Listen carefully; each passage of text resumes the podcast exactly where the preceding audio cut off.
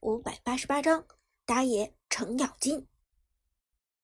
程咬金大招之后的血量恢复了大约二分之一，这样的血量已经足够他在战场中穿梭了。玩程咬金的老司机都知道，程咬金的血槽里至少有一半是没用的。这个英雄的核心就在残血浪，血量越残，输出也就越高。现在阿康的程咬金状态就不错。一半的血量刚好适合他持续输出。神殿战队这边，鬼谷子虽然已经给出了技能，拉中了程咬金和牛魔，但对于这两个坦克来说，控制根本就不算什么。中路的杨玉环与边路的张飞快速支援，Prime 战队很快就在中路河道凑齐了四个人。神殿战队这边，裴擒虎没有清完野区。并不愿意大老远跑过来。作为一个前期英雄，前期没有吃全经济是很容易导致节奏崩盘的。于是神殿战队只有边路达摩辅助鬼谷子和中路嬴政。鬼谷子此时完全被 Prime 战队包围住，嬴政和达摩企图进来，却又不敢。两个人都没有到达四级。威慑力始终不够，嬴政尚且可以远程打一些技能，或者通过平 A 给出伤害，但麦克的达摩可以说是毫无作用。四打三，神殿战队原本就吃亏，程咬金又是四级身负两个 buff，更何况长歌的张飞始终留着一手击退，达摩很有可能还没有突进过去就被打出来，到时候。妖帝的鬼谷子先手被秒，下一个就是麦克的达摩。于是神殿的妖帝第一时间判断出这场团战的失败，朝着小雅和麦克道：“你们赶紧撤退，别管我。”但这句话说出来的时候已经晚了，鬼谷子瞬间在 Prime 战队的围攻下交出一血，First Blood，人头。给到了中路抬个的杨玉环手上，这一波是程咬金刻意让出的人头。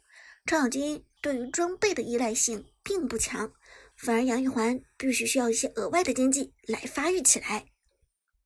而紧接着，Prime 战队就开始谋划边路的达摩。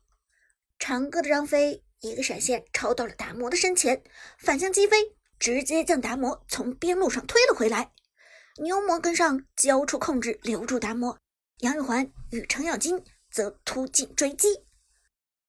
麦克吓出一身冷汗，匆忙交出闪现和位移离开。Prime 战队并未选择追击，而是将目光放在了河道上。第一条暴君已经刷新出来，现在 Prime 战队的站位非常适合拿下这条暴君。天时、地利、人和。三要素全了，解说子豪。第一波团战在二分钟的时候结束，Prime 战队对时机的掌控非常到位，击杀了神殿战队的节拍器鬼谷子，这样 Prime 战队可以毫无顾忌的拿下第一条暴君。现在神殿战队鬼谷子已死，边路麦克的达摩又被长歌逼得交出一个闪现，状态下滑严重，可以说只有中路的小雅。勉强能够尝试着干扰一下 Prime 战队的开龙，可问题是刚才那波团战拖后了嬴政的经济收入。此时的嬴政还没有到达四级，缺乏大招的嬴政在抢龙上不占优势，过于靠近 Prime 战队几乎等同于送死。于是第一条暴君毫无悬念，Prime 战队抢下第一个节奏点。Prime 开局很顺呢，看来场金打野的套路占到甜头了，而且这波坦克阵容也实在是无解。刚才鬼谷子明明已经拉中两个人了，但这两个人就是不掉血，神殿战队根本毫无办法。自豪道，芊芊也点头表示同意。嗯，第一个人头被杨玉环拿到，这下神殿战队有些危险了。如果再不及时克制的话。那么，Prime 战队很有可能带起节奏。第一条暴君拿下之后，双方的节奏渐渐慢了下来，但总体来讲，Prime 战队这边已经占据了等级的优势。阿康的程咬金在打完团战之后，血量还剩下三分之一，频繁交出两个技能之后，把血量甩到了四分之一左右。这个状态下的程咬金是最适合打野的，同时手上只要还捏着一个大招，就不怕团战。但凡不是先被敌人沉默或控制，导致无法释放技能，直接杀死，那么团战之前释放一个大招，就可以让程咬金快速恢复到可以团战的状态。而低血量下的程咬金输出惊人，佩戴打野刀，让他再次快速清完了野区中的第二波野怪。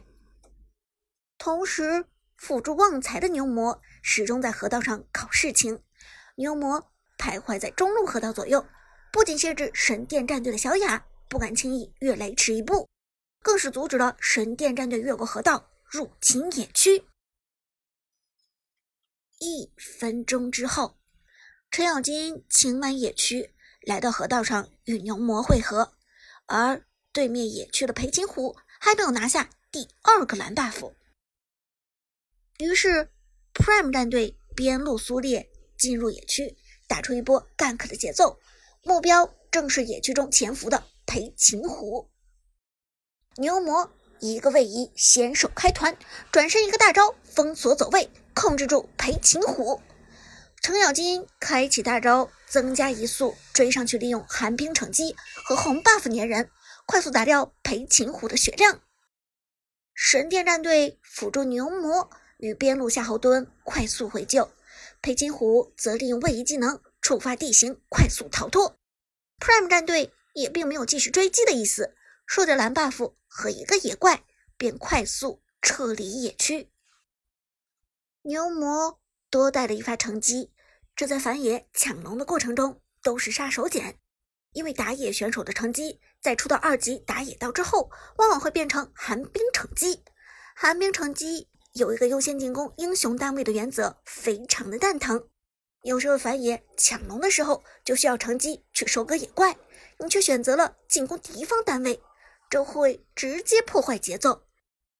而牛魔是不会出二级打野刀的，也就是说，他的乘机永远不会变成寒冰乘机，这就保证了他反野抢龙的成功率。抢龙之后，又成功反下了半个野区。Prime 战队现在这一波顺风顺水，中路我们看到 Tiger 的杨玉环已经领先小雅的嬴政五百块了，这可不是一个小数目。中路 Prime 战队的杨玉环拿到了第一滴血，这也就是三百块的收入。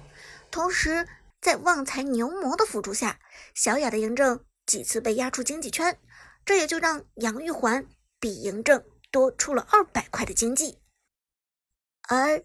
整体来讲，Prime 战队与神殿战队的经济差也已经达到了一千块。这个阶段打出这样的经济差距已经是很不容易了。程咬金、苏烈和牛魔反野成功之后，立即往下路移动，同时中路的杨玉环也很有眼力的跟了上来。神殿战队目前下路只有寒山一个人在镇守防御塔。但寒山素来有一夫当关，万夫莫开的称号。程咬金在逼退了秦培虎之后，状态还是很不错，带着兵线开始进攻防御塔。有程咬金扛塔的情况下，苏烈和牛魔瞬间来了底气。苏烈直接一套技能丢在了防御塔上。寒山的夏侯惇并没有被 Prime 战队的大部队吓退，而是选择清理兵线。一招控制派出去，击中了程咬金、牛魔和兵线。但想要在这三个人面前清理兵线，并不是一件很容易的事情。这时，神殿战队的鬼谷子跟上了，支援裴擒虎不及时的鬼谷子守塔倒是赶上了。不过与此同时，Prime 战队的杨玉环也到了。技能给出，帮助友军回血。程咬金从防御塔下撤退，改为牛魔去扛塔。同时兵线仍然没有被清掉，苏烈仗着兵线在侧，疯狂进攻防御塔。于是神殿战队的一塔在 Prime 战队的摧残下摇摇欲坠，马上就要被攻破。关键时刻，妖帝的鬼谷子选择一招跳拉，Prime 战队的牛魔和苏烈直接被拉中，落入防御塔的攻击范围之内。